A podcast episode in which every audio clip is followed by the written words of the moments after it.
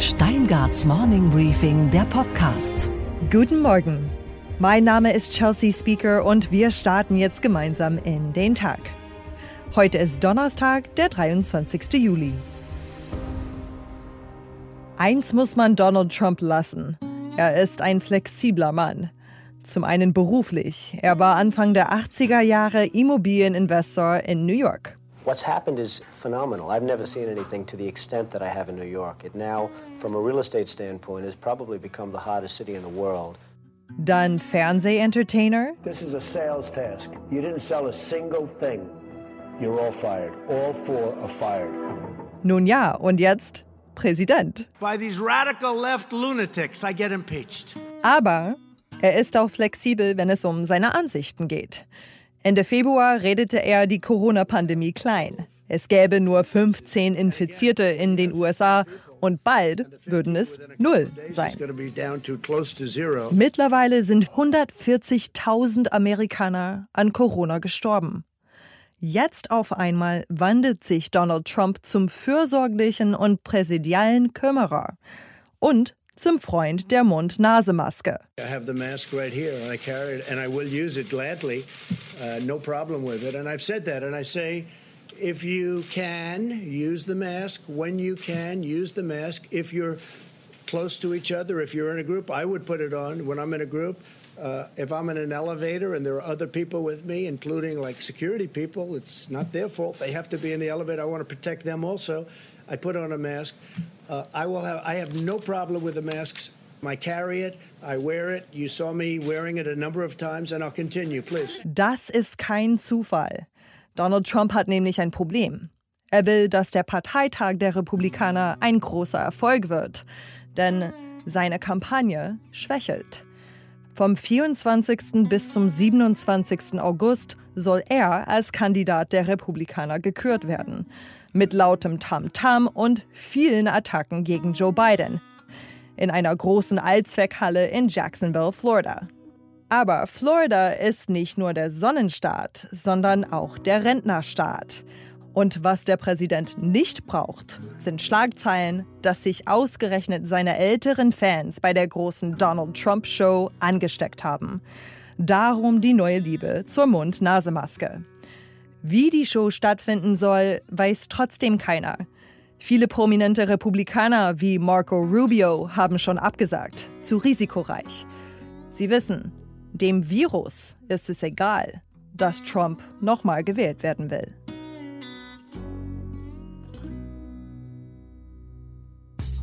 Unsere Themen heute. Die USA zwingen China dazu, ihr Konsulat in Houston zu schließen. Die neue Eskalation im Handelsstreit schätzt gleich Miko Huotari, der Direktor des Mercator Institute for China Studies, für uns ein. Es ist der strategische Konflikt unserer Zeit. Wir müssen auch nicht unbedingt erwarten, dass dieser Strukturkonflikt auf der Ebene von Flugzeugträgern ausgetragen wird, sondern in der Praxis sehen wir ihn in vielerlei Hinsicht auch schon jetzt im täglichen Geschäft ausgetragen. Erneut ist Ex-Wirecard-Chef Markus Braun festgenommen worden. Die Vorwürfe werden größer. Die Chancen für Anleger auf Schadenersatz aber auch. Dazu gleich der Anwalt Markus Mingers, der eine Sammelklage vorbereitet. Durch den Betrug können wir sofort einen Vorsatz nachweisen und haben wenig Beweisprobleme, dass überhaupt ein Anspruch besteht. Mit unserer Börsenreporterin Sophie Schimanski in New York schauen wir auf die neuesten Quartalszahlen von Microsoft, die in der Nacht veröffentlicht wurden. Wir sprechen über die klare Kante, die Netflix jetzt zeigt, und Sie hören einen Song der Rolling Stones, dessen Existenz fast fünf Jahrzehnte bezweifelt wurde. Die USA zwingen China dazu, ihr Konsulat in Houston zu schließen. Damit erreicht der Konflikt eine neue Stufe. Nur 72 Stunden bekamen die Chinesen, um das Konsulat zu räumen. Die USA begründen die Schließung mit dem Schutz geistigen Eigentums und der Daten von US-Bürgern. Bilder zeigen, wie vermutlich Akten im Hinterhof verbrannt wurden.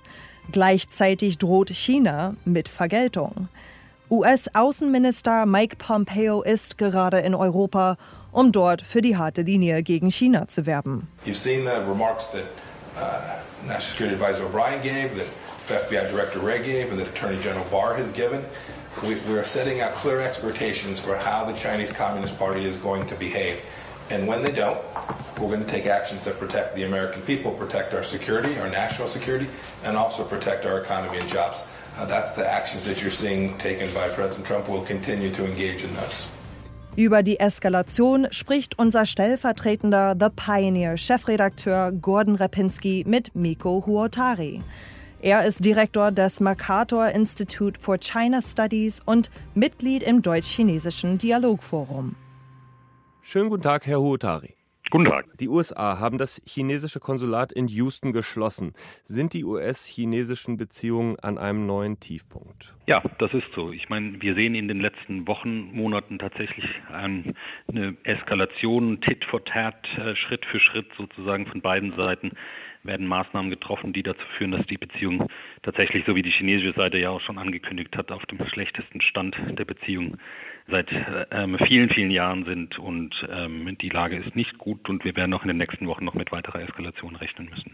Tit for Tat, das heißt immer, beide tragen einen Teil der Schuld. Wer trägt hier den größeren Teil? Nun ist klar, dass ähm, es hier um Strukturkonflikt geht. Das heißt, die Schuldzuweisung wird auf beiden Seiten äh, genau gleichermaßen vorgenommen. Ich glaube, an dieser Stelle äh, sehen wir schon, dass die Zange jetzt enger gezogen wird auf der amerikanischen Seite. Die sieht natürlich sozusagen die Schuld dafür äh, in China. Aber die Maßnahmen in den letzten Wochen gehen ganz klar von Washington aus und ähm, hier wird ganz gezielt auch ähm, darauf jetzt hingearbeitet, dass der Druck auf China erhöht wird. Die chinesische Seite spricht von einem ungeheuerlichen und ungerechtfertigten Schritt. Ist es also tatsächlich so, dass die amerikanische Seite hier mehr provoziert? Ja, das ist ein großes Wort. Es gab solche Fälle natürlich schon in der Vergangenheit.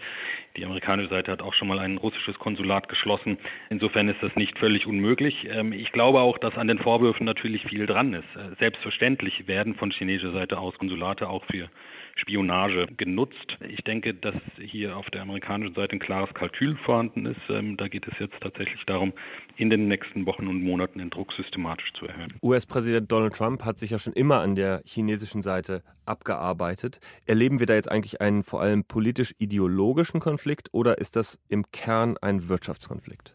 Nein, es ist deutlich mehr. Es ist der strategische Konflikt unserer Zeit. Also es ist sowohl politisch-ideologisch als auch wirtschaftspolitisch als auch sicherheitspolitisch. Ähm, und insofern ist es, glaube ich, äh, verfehlt, das auf eine Dimension zu verengen hier. Wir wissen auch alle, dass im Kern es da natürlich auch darum geht, um technologische Vorherrschaft, also sowas, ein Thema, was sich sozusagen zwischen Sicherheitspolitik und Wirtschaftspolitik abspielt. Und in der Tat, das hat politisch-ideologische Übertone, die wir auch nicht unterschätzen dürfen. Schauen wir einmal auf den wirtschaftspolitischen Teil. In der Handelspolitik bestehen ja seit längerer Zeit Spannungen. Müsste das nicht genau eine Aufgabe für die Welthandelsorganisation sein, dort für Regelungen zu sorgen? Die Welthandelsorganisation ist in dem Konflikt völlig aus dem Spiel. Das ist unsere, glaube ich, ähm, sehr hoffnungsfrohe Brille, dass die WTO in dem Rahmen ähm, jetzt zur Befriedung beitragen könnte, da wieder zuletzt aus Washington ja klar signalisiert wird, dass im Rahmen der WTO wir die Problematik Umgang gelenkte Staatswirtschaft in China äh, Marktverzerrungen nicht in den Griff bekommen. Und entsprechend können wir da lange darauf hoffen, dass wird in der Praxis nicht passieren. Dann sagen Sie einmal, was wäre Ihre Idee zur Eindämmung des wirtschaftspolitischen Konfliktes? Nun, aus meiner Perspektive, und wir werden das auch mit dem ähm, vielleicht anstehenden Wechsel in der Administration in Washington sehen, werden wir auf eine Zeit zulaufen, in der sogenannte Like-Minded Partners, Partner, die sich sozusagen im OECD-Rahmen bewegen, was äh, Wirtschaftsliberalismus angeht, werden sich stärker zusammentun und in der Zukunft, ähm, glaube ich, diese Marktverzerrungen auch gemeinsam angehen. Da wird es natürlich auf europäischer Perspektive immer wieder den Ansatz geben, können wir das nicht multilateral? In der Praxis wird das, glaube ich, sehr viel minilateraler sein und dann Staaten wie Japan, die Europäische Union gegebenenfalls und die USA viel stärker zusammenarbeiten als bislang. Sie haben das Thema Sicherheitspolitik auch angesprochen. Schon lange gilt Asien als sicherheitspolitisch bedeutendste Region für Washington, schon vor Trump.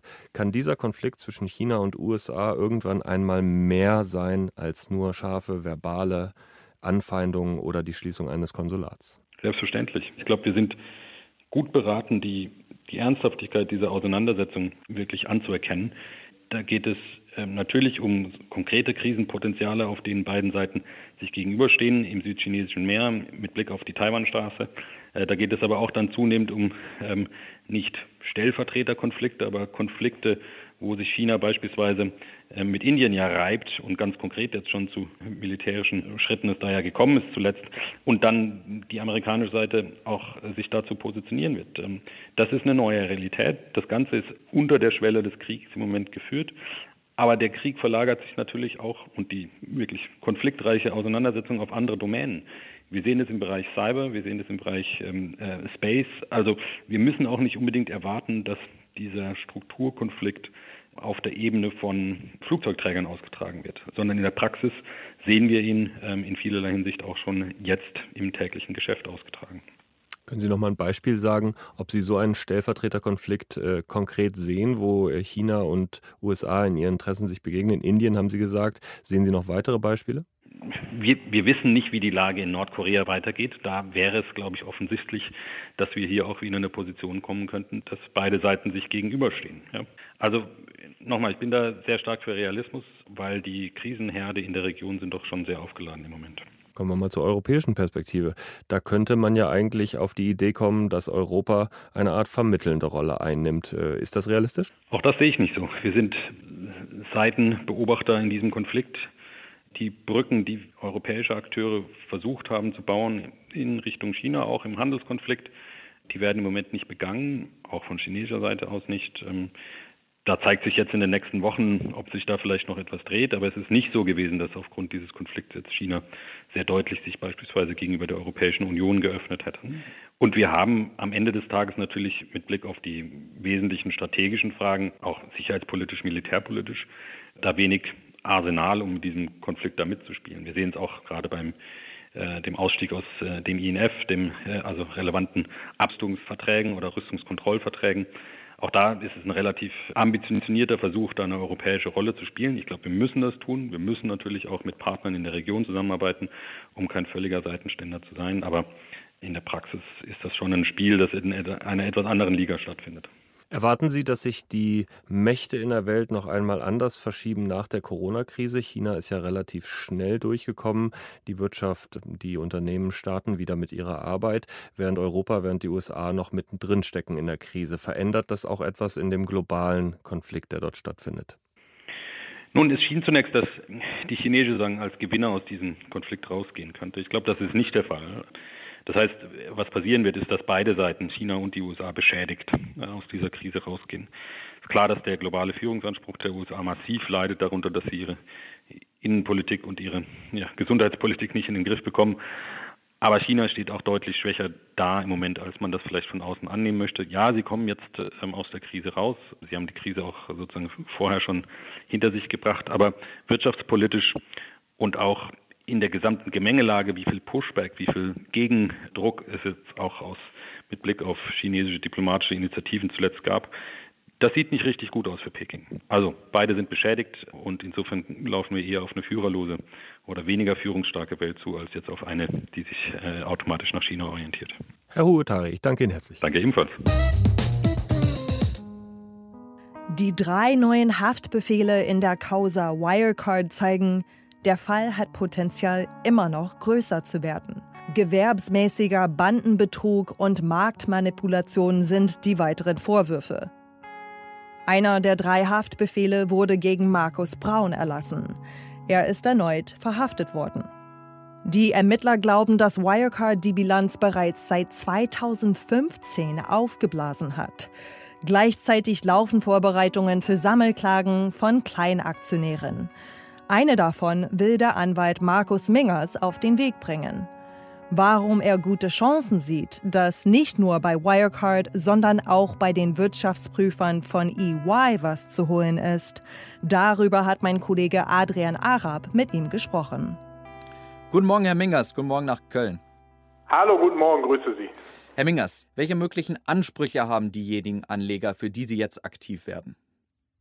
Ähm, verschiedene Ansprüche. Einmal gegen die Wirecard AG, vertreten durch den Insolvenzverwalter. Da geht es um die Insolvenzmasse und die dahinterliegende D&O-Versicherung und gegen die Wirtschaftsprüfungsgesellschaft EY mit der Haftpflichtversicherung dahinter. Fangen wir mal mit Wirecard selbst an. Die sind ja offensichtlich pleite, haben die eigene Bilanz um 2 Milliarden Euro aufgebläht. Wo gibt es denn da überhaupt etwas zu holen? Also ähnlich wie bei Lehman, die hatten eine Insolvenzquote von 50 Prozent. Das heißt, wenn alles verkauft zerschlagen ist, dann ist die Frage abzüglich Kosten Insolvenzverwalter, was hinten für die einzelnen Gläubiger rauskommt. Normalerweise ist eine Insolvenzquote bei zwei bis drei Prozent und hier erhoffen wir uns doch, dass für jeden Aktionär zwischen 10 und 20 Prozent Schaden durch Wirecard gezahlt werden kann. Und wenn wir uns jetzt die Wirtschaftsprüfer anschauen, vor allem EY, die ja dort tätig waren, dann liegt mhm. ja in Deutschland der Höchstbetrag, mit dem so eine Wirtschaftsprüfung haften muss, bei 4 Millionen Euro. In anderen europäischen Ländern teilweise auch drunter. Das ist, um es jetzt mal vorsichtig zu formulieren, ja nicht viel. Ähm, ja, aber das ist eine irrige Annahme, denn die Haftungsbeschränkung betrifft nur den Anspruch von Wirecard selbst, also jetzt des Insolvenzverwalters gegen EY. Da kann man die Haftung beschränken. Die Aktionäre haben aber nach unserer Auffassung einen direkten Anspruch gegen EY, einen Schadensersatzanspruch und der ist unbegrenzt. Neben Wirecard selbst, den Wirtschaftsprüfern, gibt es ja jetzt noch ein drittes Versagen, nämlich das der Finanzaufsicht BaFin. Die einsprechen von Fahrlässigkeit, weil in Bonn nicht genau hingeschaut wurde. Und andere sagen, da war Vorsatz im Spiel, weil die BaFin Wirecard ja mit einem Leerverkaufsverbot im vergangenen Jahr zumindest Protektion gegen Spekulanten geboten hat. Wollen Sie möglicherweise auch die Behörden in Regress nehmen und damit ja die Ansprüche der Aktionäre aus dem Steueraufkommen bedienen? Äh, Geld wäre da vorhanden, allerdings ist der Schadensersatzanspruch gegen den Staat von den Ansprüchen immer schwieriger durchzusetzen als jetzt zivilrechtliche Ansprüche, zum Beispiel gegen äh, EY. Da gibt es zum einen eine Subsidiarität, das heißt, wir müssen immer zuerst prüfen, ob andere da nicht auch schuldig sind. Und das Zweite ist, dass wir da der BaFin Vorsatz nachweisen müssen. Zum jetzigen Zeitpunkt sind wir noch nicht so weit, als dass wir sagen, wir können den Anspruch gegen die BaFin beweisen. Das wird sich aber dann zeigen, wenn wir Einsicht in die Ermittlungsakten der Staatsanwaltschaft bekommen. Das heißt, da käme Ihnen möglicherweise auch ein Untersuchungsausschuss im Bundestag entgegen? Absolut. Wir sind natürlich auch auf externe Informationen angewiesen. Also wir bekommen bald Einsicht in die Akten des Insolvenzverwalters. Da versprechen wir uns einiges draus. Und dann natürlich Ermittlungsakten Staatsanwaltschaft. Und so ein Untersuchungsausschuss würde uns natürlich auch in die Karten spielen.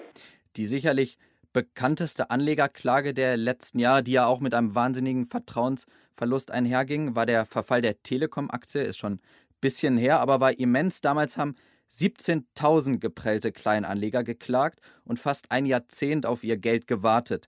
Welchen Zeitraum haben Sie sich eigentlich gesetzt? Ich stelle mir jetzt vor, dass das bei Wirecard bei dieser Pleite ja wesentlich länger dauern könnte. Das hoffe ich natürlich nicht. Ich hoffe schon, dass ich innerhalb des nächsten Jahres die ersten Ergebnisse vorweisen kann. Aber diese Vergleiche waren ja in den letzten großen Klagen, zum Beispiel der Schiffscontainer-Pleite bei P&R, dem Libor-Skandal bei der Deutschen Bank oder der Abgasmanipulation bei VW nie besonders lukrativ. Was stimmt Sie denn jetzt optimistisch? Die sind alle nicht so zu vergleichen, denn zum Beispiel die Musterfeststellungsklage gegen VW war eine ganz andere Sammelklage, muss man untechnisch zu sagen, als jetzt gegen, gegen Wirecard. Äh, hier glaube ich, äh, durch den Betrug können wir sofort einen Vorsatz nachweisen und haben wenig Beweisprobleme, dass überhaupt ein Anspruch besteht. Bei allen anderen Fällen mussten wir erstmal diese hohe Hürde überwinden und, und erstmal den Anspruchsgrund nachweisen. Da werden wir hier relativ schnell drüber kommen. Die Frage ist letztendlich, was ist wo zu holen. Diese ganze Wirecard-Aktie war ja ein Hochamt der Privatanleger. Und viele von den Privatanlegern haben ja ihre Aktien noch immer nicht verkauft, sondern lassen die als Depotleiche in ihrem Depot liegen und wenn es gut läuft, profitieren sie vielleicht von einer Übernahme. Alternativ könnten sie auch Tabula Rasa machen und damit zumindest den Verlust steuerlich geltend machen. Was rät denn der Anwalt? Aktie behalten oder jetzt mit hohem Verlust verkaufen? Also das ist für uns wurscht, weil äh, wir werden Differenzschaden geltend machen und da ist es kein Unterschied, ob verkauft wird ähm, oder ob die Aktie behalten wird. Spätestens, wenn wir den Schaden geltend machen, würde ich aber irgendwann die Aktie verkaufen, um dann eben auch die steuerlichen Vorteile mitzunehmen. Vor allen Dingen, wenn wir erfolgreich EY verklagen, kann ich zum einen den Verlust geltend machen steuerlich und zum anderen auch steuerfrei den Schadensersatz von EY einverleiben. Also da habe ich einen doppelten Vorteil. Herr Mingers, erlauben Sie mir zum Abschluss noch eine persönliche Frage. Wir haben Gerne. ja vorhin über die Telekom-Aktie kurz gesprochen. Für die hat ja, ja. damals Manfred Krug geworben. Und ja. als sich die Aktie dann doch nicht so gut entwickelt hat wie gewünscht, schrieb Krug damals einem enttäuschten Aktionär, ich zitiere mal, manchmal stehen die Aktien hoch und manchmal stehen sie niedrig. Ein Auf und ein Ab, grad wie beim Arsch vom alten Kaiser Friedrich. Über die Wortwahl kann man jetzt streiten, aber hatte er damit eigentlich einen Punkt? Negieren wir das Risiko, das der Aktienhandel birgt, wenn Verluste am Ende vor Gericht eingeklagt werden können? Ähm, finde ich hier nicht. Also für alle die, die nach dem 18.06., also nach Bekanntwerden der Ad-Hoc-Mitteilung gekauft haben, da denke ich auch, das ist Zockerei, denen muss man entgegenhalten, dass sie gewusst haben, was sie tun. Bis dahin haben ja berühmteste Investoren, Fondsgesellschaften alle Wirecard vertraut. Alle haben ja dem DAX-Unternehmen, welches von EY geprüft war, getraut und alle haben gesagt, dass Wirecard mit das Unternehmen Deutschlands der Zukunft ist. Also da glaube ich schon, dass die Aktionäre da geschützt werden müssen. Herr Mingers, ich danke Ihnen recht herzlich. Schöne Grüße nach Köln. Vielen, vielen Dank. Tschüss. Und was war heute Nacht an der Wall Street los? Die beiden börsennotierten Pharmaunternehmen Pfizer und BioNTech haben mit dem US-Gesundheitsministerium einen Milliardendeal für mögliche Corona-Impfdosen abgeschlossen. Darüber spreche ich jetzt mit Sophie Schimanski, unserer Börsenreporterin in New York. Guten Morgen, Sophie. Hi, guten Morgen aus New York. Wie sieht der Deal für Pfizer und BioNTech aus und was bedeutet er für die beiden Unternehmen? Genau, also die US-Regierung zahlt 2 Milliarden Dollar für 100 Millionen Impfdosen. Möglicherweise stocken sie das dann nochmal auf um weitere 500 Millionen. Das ist der größte Deal, äh, den die USA mit einem Unternehmen abgeschlossen haben im Wettrennen um diesen Impfstoff. Und dieses Wettrennen findet nicht nur zwischen den Ländern statt, sondern natürlich auch zwischen den Unternehmen. Und deswegen hat die US-Regierung eben auch schon andere Deals mit zum Beispiel AstraZeneca oder äh, Novovax abgeschlossen. Nur Chelsea, Pfizer und BioNTech haben einen entscheidenden Vorteil gegenüber den Konkurrenten. Sie sind günstiger. Eine Impfdosis beläuft sich auf etwa 40 Dollar und damit sind sie 30 Prozent günstiger als zum Beispiel jetzt äh, die Grippeimpfung kostet. Die Pfizer-Aktie hat hier an der New Yorker Börse ordentlich äh, positiv reagiert, wenig überraschend, plus 5 Prozent gestern etwa. Und dann gab es nach Börsenschluss noch neue Quartalszahlen von Microsoft. Erwartet worden ist eine starke Performance. Hat Microsoft wie gewünscht geliefert? Ja, das kann man so sagen. Der Umsatz äh, und der Gewinn haben beide die Erwartungen der Analysten übertroffen. Der Umsatz ist um 13 Prozent gestiegen. Damit nicht so stark wie im ersten Quartal, da waren es 15 Prozent. Aber man muss ja dazu sagen, dass das äh, zurückliegende Quartal nochmal viel stärker unter dem äh, Corona-Einfluss sozusagen gestanden hat als das erste eben. Am wichtigsten war mal wieder Asia, also das äh, Geschäft mit der Cloud eben und der dazugehörigen Software. Das ist um 47 Prozent gewachsen und damit weniger ebenfalls als im Vorjahresquartal, aber 47 Prozent sind natürlich immer noch ordentlich. CEO Satya Nadella gestern im Earnings Call. The last five months have made it very clear that digital tech intensity is key to business resilience. Organizations that build their own digital capability will recover faster and emerge from this crisis stronger. That's why we are building the full modern technology stack powered by cloud and AI and underpinned by security and compliance to help every organization digitally transform. Also das waren auf keinen Fall schlechte Ergebnisse, aber die Aktie ist nachbörslich gefallen um etwa 3% knapp. Da muss man im Laufe des heutigen Tages nochmal sehen, ob sich die Aktie erholt, denn wie gesagt, schlecht waren die Ergebnisse nicht. Und was hat dich heute Morgen wirklich überrascht? Dass Netflix so knallhart Konsequenzen zieht und Rückgrat beweist. Denn man hat die Produktion der türkischen Dramaserie If Only komplett eingestellt. Die türkische Regierung wollte dem Netflix-Team keine Drehgenehmigung erteilen. Der Grund war eine homosexuelle Serienfigur. Man signalisierte, wenn dieser Charakter aus dem Drehbuch gestrichen würde, dann käme eine Drehgenehmigung. Der Streamingdienst ließ sich aber nicht erpressen und verzichtet stattdessen jetzt auf die komplette Produktion der Serie. Starke Positionierung und vielleicht eine Kehrtwende von der bisherigen Unternehmenspolitik. Denn Netflix hat durchaus schon das eine oder andere Mal Löschanfragen von Regierungen befolgt. Für Singapur wurden beispielshalber drei Serien und zwei Filme vom Server genommen, in denen ausgiebig gekifft wird. Was geht eigentlich gar nicht? Dass wir 46 Jahre auf diesen Song warten mussten. Lange galt er als Mythos. Niemand wusste, ob er wirklich existierte. Aber vielleicht waren damals, 1974, einfach zu viele Drogen und Alkohol im Spiel. Die Rolling Stones hatten einen Termin für Plattenaufnahmen. Vorher hatte Jimmy Page mit seiner Band Led Zeppelin das Tonstudio gebucht. Als die Stones eintrafen, hatte Led Zeppelin die Instrumente noch nicht ganz eingepackt. Man kam ins Quatschen, dann wurde eine Jam-Session daraus und Mick Jagger fing irgendwann an zu singen. Ein findiger Toningenieur, dem man aus heutiger Sicht nicht genug danken kann, hat damals dann glücklicherweise auf Record gedrückt. Keine Ahnung, wo der Song dann die letzten fast 50 Jahre abgeblieben ist. Gut, dass er dann gestern veröffentlicht wurde. Er ist benannt nach der damals dreijährigen Tochter von Jimmy Page, Scarlett. Der Gitarrengott hat den Song auch als echte Stones Zeppelin Produktion zertifiziert. Und der Song sei ansteckend und dreckig wie fast alles, was in dieser heiligen Ära des Rock'n'Roll entstanden ist.